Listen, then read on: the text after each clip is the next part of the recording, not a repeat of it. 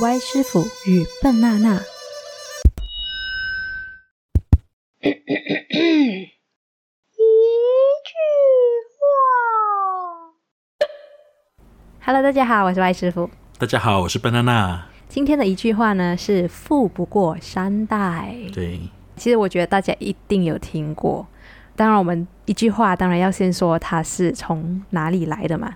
所以这一句话呢，其实是孟子说的。这句话的出处呢，它是从“君子之泽，五世而斩”演变而来。哇，我在讲什么？复杂。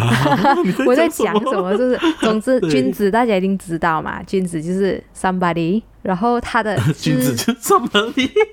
你讲的东西没讲。君子不是有有受教育的人吗？应该是那种。君君之子，彬彬有礼。你觉得你讲的有比较好吗？高出来答，Yes sir。OK，Anyway，重点放在君子之泽，光泽的泽。这个泽的意思是指功名事业对后代的影响，就是他留下来的东西啦。其实，在五个世代里面就会断掉。的意思，所以这个富不过三代基本上就是这句话延伸出来。当然，富不过三代还有前面的一句，就是道德传家十代以上，基本上就是讲良好的风气呢是可以传承很久的。大家也知道吧？我觉得就是当我教你钓鱼的时候，可以一直有鱼吃。可是如果我只给你鱼的话，你就只有一只鱼而已。所以这就是这个富不过三代刚开始的一个很很粗糙的一个解说，对对对。可是确实这一句话呢，在中国啦，还有我们华人界，确实是有一个很大的影响。因为我自己本身的话，在上网呢去看这个富不过三代的时候呢，大部分都是华人的影片，而且他们举例都是用华人的社会来做例子。对对对。当然我就很好奇啊，富不过三代真的是只在华人界吗？还是其实是一个警戒？我们一定要除了把那个钱交给孩子之余，一定要把那个知识也传承下去。所以我就有找到一个中国的数据，呃，不是针对中国，现在这里声明。嗯，这个中国的数据呢，就是他有讲到说，这些资产、这些产业呢，它通常在一代到二代只传了三十八仙，七十八仙的那个产业基本上就是在一代。就就花光了，对，花光了。哇呀，呃，如果是讲二代到三代的话，这只有少过十八仙的产业是成功的传承的。嗯嗯，然后还有四代的话，就是三代到四代的话更加夸张，就只是四八仙。哇，很少哎。对，就真的真的很少。是不是大多数华人都比较有保护性的这个性质呢？就是华人父母会比较保护孩子，然后不让孩子去受苦。这是我就是说，第一代其实就是那个创业的嘛，白手起家的那一代嘛。嗯，然后他们就很难得的去累积了那个财富过后，他们就觉得我那么辛苦，我不要给我的孩子那么辛苦，于是你们就吃就喝就好了。嗯。然后结果就培育成一个比较好吃懒做的第二代，就那种所谓的富二代嘛，那种爱炫富啊什么那种的。对对对，就耗钱比赚钱还要多这样子。嗯，然后第二代可能还没有花完，可是到第三代就差不多了。因为我爸爸妈妈都这样子啦，然后第三代的富三代就想说：“哎呀，我也是跟爸爸妈妈一样吃，对呀，这样辛苦。”可是我觉得，嗯这个讲的还蛮准的嘞，就真的是好像只是在这一个群里面会发生这一类事情，因为我相信在一些国家、某一些文化的驱使下，他们是有不一样的情况出现的。嗯，其实我也是有做功课啦。我在找这个富不过三代的时候呢，就当然要寻找那些年纪很大的企业家嘛，对不对？嗯哼。然后我就发现，其实。日本，日本哦，就是也是我们亚洲国家嘛。可是他创业一百年以上的企业，其实有达到五万家。嗯，然后两百年以上的企业，一百年可能就是两代嘛，对不对？嗯嗯。可是两百年以上应该是三四代了吧？呀。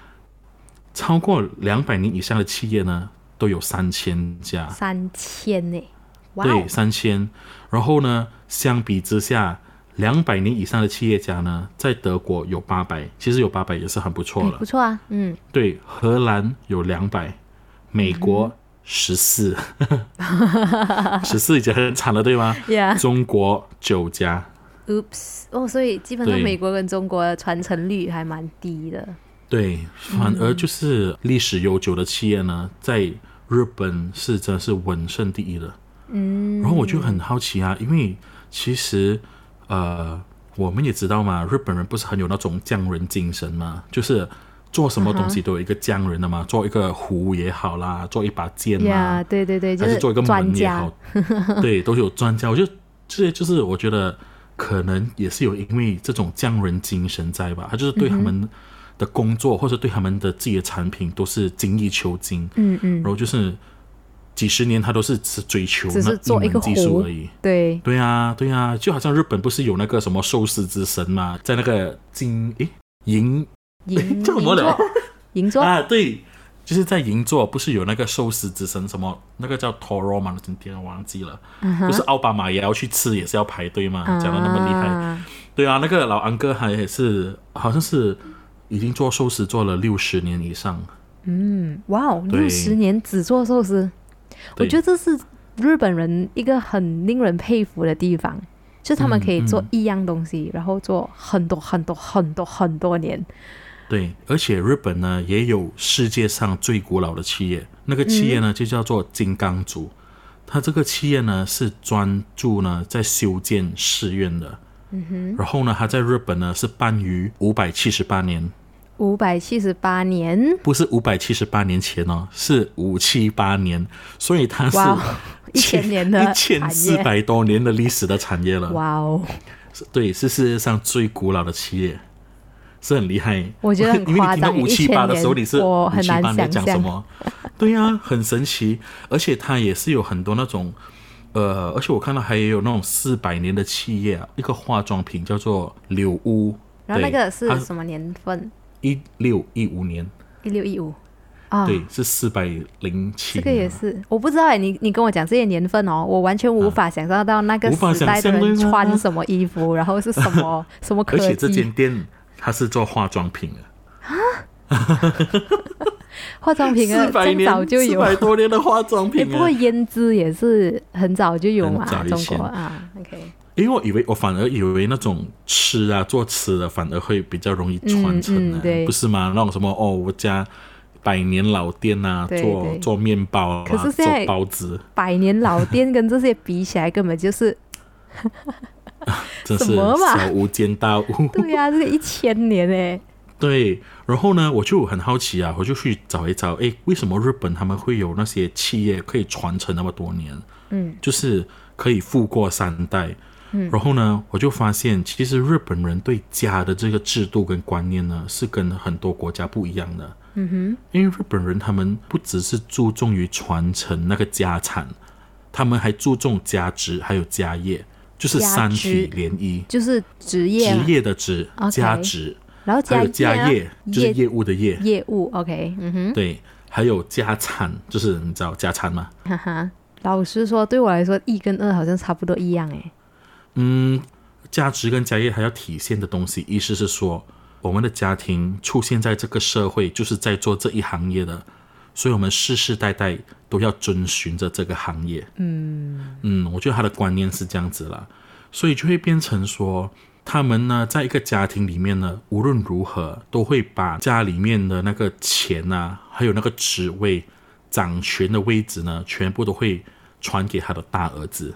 嗯哼我相信他也有一部分传给那一个孩子里面最厉害的人啊，还是他那个职业精神最好的那一个。而且呢，日本那时候呢，他们很流行把这些东西呢都一定要传承，是不是直系关系呢？不是很重要，因为日本人有一些就是没有孩子也没有办法嘛，对不对？所以如果那些很厉害可是又没有孩子的家庭会怎么样呢？他们会收养养子。嗯，OK，坚持要传承就对了。对他就是一定要把你的东西能够传承下去。我有养子的话，我的养子也是跟着我的名字嘛。所以听你这样说，就是说他传承技术也有传承到。对他只是不只是传承那个钱，他一定要把那些技术啊，还有那个天职，就是所谓的那个职业啊、制度跟名声，全部一并都传下去。嗯嗯，OK，呀、这是一个很好的 practice 啊，就是一个很好的呃习惯。可是我对觉得说，它也是因为这个环境吧。老实说啦，有一些匠工就是很容易就可以用现代的科技去取代的。嗯，对，嗯，然后他们这样子传承，就算是传承最最精准、最棒的那个，最古老的，对，最古老也好，嗯哼它也是没有办法跟科技去抗衡啊。所以对它怎样保持？对他怎样保持他的那个富呢？嗯，虽然我刚才提到那个最古老的那个企业就是金刚族嘛，他们不是专注于去建那个寺院嘛？然后因为当时的寺院都是用木质的嘛，所以是一个很独特的工艺。他一开始呢，其实也有想说，哦，我也要开始进入这个水泥的行业，就是跟别人一起去竞争。嗯哼。可是，可是问题是因为在这个行业里面呢，如果你也是跟着大家去的话呢，他就占不到优势了。所以呢，他就一直压价钱啊，赔本的接单。然后那时候呢，金刚组其实有在二零零六年的时候，确实负债累累，要差不多要破产。嗯，二零零六年的时候，怎样走过来呢？然后呢，最后那个公司决定呢，坚持老本行，就是坚持去传承这个艺伎。然后呢，一百多名的那个木匠呢，都没有一个人辞职离开公司。他们公司就就去发展这个木质的寺院的那个技术，然后呢，他们就开始转接那些呃修复啊，那种古老修复的那些方面哦。他们抢夺到这个优势过后呢，然后他们的业绩也是有起色了，然后最后还是保持了这个企业。我觉得所以这是一个只能说很特别的案例哦。对，我所以只能说，像你说的，也是环境的影响。因为在日本呢，每个人都很注重所谓的传统文化，嗯，也所以也有只有在这种呃注视这种传统文化的国家呢，他们才有机会秉持着这个匠人精神，嗯，传承下去，嗯，好像说呃那些现在的社会都不去追崇这种传统文化，觉得哎呀，也一个也不是一个破寺庙木建的，有什么好？啊，这样子的话，他就当然是时髦。对呀、而且你知道古早味不一定是最好吃的，你懂我的意思吗？我觉得大家都可能有这个感想。就古早味不一定是最好吃的，所以可是为什么那么多人去追崇古早味？就是因为有人去追崇古早味，这一派流系的人，这种古老的食物才能够得以传承。可能到我们在下一代再多两代，他们会觉得，哎呀，我就不要吃这东西，我吃 potato chips 就好了。那么这行业也是一样，相去就完蛋啦。嗯，当然啦，我们这个呃，为什么我引出这个匠人精神呢？他们为什么可以富过三代？就是因为他们除了去把那个遗产传承下去的同时，他们也会把他们的那个家业跟那个价值一并传承下去，就是一定会提倡他的孩子要去学习，把这个技术也学起来，就是通过那个教育才可以。对，这个也不只是在这一个家族里面看到，其实我们在很多很有钱的家族啊，就好像那种美国的 Rockefeller，Rockefeller 石油大亨，还有那个 Rothschild，就是嗯。呃金融的那个家庭，他们也是传承了很多很多年，当然没有一千年啦，他们是差不多在六七代了吧？呀一一八零零年早期的时候，他们开始起家，然后到现在、是传了差不多七代，两个家族都是传了七代。他们也是有这一种理念，就是当他们还很幼小的时候，就是要给他们一些很重要的教育。呀 就是用苦过来吧。我觉得太简单，或者是没有什么技术的话，他们是没有办法走得很远的。对，我觉得就是还是教育追踪于那个教育，就是如果富二代觉得钱是很容易来的，就会变成只能够享受那个金钱，他也不知道要用什么的方法去把这个钱去发展或者保持下来。嗯，对，这里我也读到一个蛮有趣的一个文章，他就是在形容以前这个 Rockefeller，嗯、呃，小时候啊，他的老爸是怎样教他去处理他的财务的。那时候他们是五六个兄弟姐妹，就是他小时候的时候，他就会给他二十五 cents，他就叫他们每个人都要把这个二十五毛，呃把它两毛半，对，两毛半，把这个两毛半分成十趴给 charity，就是呃做慈乐，捐慈善，然后还有另外的十趴是要把它存起来，然后另外的八十趴是拿来做一些可能再存其他的东西，或者是拿来花费这样子，然后他们的嗯每一个花费都要写下来，所以就是一个从小都会去教的东西，培养的一个东西吧。对，这个培养而且我有学到一个东西，就是他们呢也会培养孩子呢去放慢的去享受，就是怎么说呢？他们不要他们不要快餐吗？对，就是他们不要让他享受到即时的那个快感。怎样说呢？就是你想要得到一个东西，你要知道怎样去存钱，你要怎么样，你要知道怎么样去把你的钱发展，或者是赚更多的钱，才可以得到后面的那个爽快。他们就会呃让你去发展你的那个投资跟那个存钱的能力。就是他们不想要你，就是我给你两毛半，然后你就把两毛半就换来换一个糖果吃，那个糖果就是那个瞬间的快感嘛。嗯，他就会，对他就会慢慢引发你去，啊、让你如何有智慧的可以去买一颗。糖果的钱变成可以买十包糖无序的钱，对。对对对，就是那种感觉。诶，讲到这个，其实我有一个问题想问你，嗯，就如果你是富人的话，你会不会希望你的孩子可以富超过三代？嗯，其实我也是希望可以把钱继承超过三代，可是问题是我不希望他们拿那个钱去挥霍。我会很生气啊！我在死我死了的话，如果有一个世界的话，我会看到我们乱花钱，对，我就跳起来，给他，然后他直接拿去 maybe 买一辆豪车，买一辆车，然后就完了，然后就撞车，我就很生气啊！我就应该在坟墓里面跳出来。对，天天我如果是我的话呢，我就会跟这些大公司学习。怎么说呢？他们就会把他的钱存在一个叫信托。那信托是什么东西呢？就是呃，他是好像是个律师的的 party 这样子。然后呢，他们就会把钱收着，然后他们也会同时会有呃分这些监督员呐、还是怎么样那种遗产全派，总之就是有一个人员去掌管这样子。嗯，然后呢，他会把这个钱呢，根据你的那个要求呢，去分配给孩子。比如说，我的孩子一定要二十一岁过后，他每一个月可以得到五千块。嗯，就是用你自己想要的方式第三方去控制去控管，的，就是我不会直接把那个遗产呢，就直接留给第二代，可能他也是会懒散啊，变成哦，老爸就是留给我钱啊，我每个月就是五千块过活啊就够了。嗯如果他是这样的状态活下去的呢，至少我的钱也不会只是可能传到二代三代就完了，嗯对对，嗯就可能。本来可以传到三代的钱，变成可能可以传到五六代，可能中间会有一些比较上升的孙子孙哈，这个是很好的期望啊，就就是你希望可这些能有上升的子孙会把我的钱拿去用在好的地方，还是嗯至少可以帮助到他们这样子啦。我只希望我的子孙呢，可以赢在起跑点嘛，可以这样子说嘛，也就是至少可以得到一些东西。OK 对对嗯，好吧，我觉得如果我是富人的话，我会蛮自私的，怎么说？就我可能就是我的钱是我的钱，嗯哼。然后我的孩子的钱要我的孩子自己赚。